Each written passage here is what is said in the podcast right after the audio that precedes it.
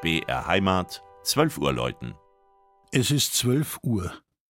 Das Mittagsläuten kommt heute von der evangelisch-lutherischen Kirche St. Georg im mittelfränkischen Oberampfrach.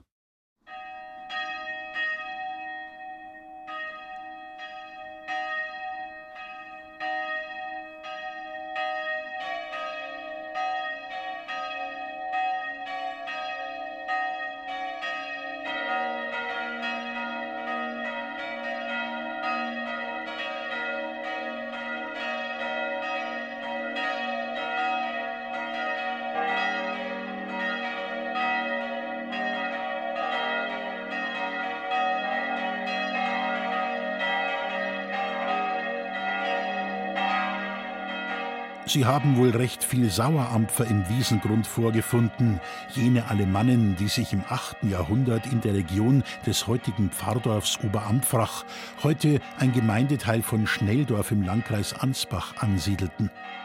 So soll der Name des Ortes nämlich entstanden sein. Eine erste Urkunde, die das Dörfchen benennt, datiert aus dem Jahr 1299. Da existierte das erste Gotteshaus am Ort sicherlich schon seit zwei Jahrhunderten. Eine romanische Kapelle war es mit einem Kreuzgewölbe. Sie wurde später die Sakristei der großen St. Georgskirche. Mehrfach wurde St. Georg im Laufe der Zeit erweitert und erhöht. Auch der mächtige Kirchturm, der seinen bunt gedeckten Spitzhelm im Jahr 1710 aufgesetzt bekam. Die Oberampfracher Kirche beherbergt bedeutende Kunstwerke. Beeindruckend ist der gotische Hochaltar im Chorraum, der den Betrachtern auf seinen Gemälden und mit der geschnitzten Pietà im Mittelschrein die Stationen der christlich-österlichen Heilsgeschichte vor Augen stellt. Die Einsetzung des heiligen Abendmahls, Leiden, Sterben und Auferstehen Jesu Christi. Darüber hinaus sind die über 300-jährigen Apostelbilder mit Christus in der Mitte an der Emporenbrüstung eine intensive Betrachtung wert. Jedem Bild ist ein Abschnitt des Glaubensbekenntnisses zugeordnet.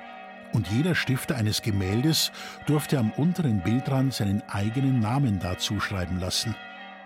Schade, dass die älteste Glocke von St. Georg, sie wurde im 12. Jahrhundert in der damals gebräuchlichen Form eines Bienenkorbs gegossen, anno 1901 zerbarst und eingeschmolzen wurde. Das wäre heute eine echte Rarität. Dennoch, der Klang des aktuellen Geläutes mit seinen beiden mittelalterlichen und zwei neuzeitlichen Glocken hat, wie zu hören ist, auch seinen ganz besonderen Reiz. Das Mittagsläuten aus Oberampfrach von Klaus Alter. Gelesen hat Christian Jungwirth.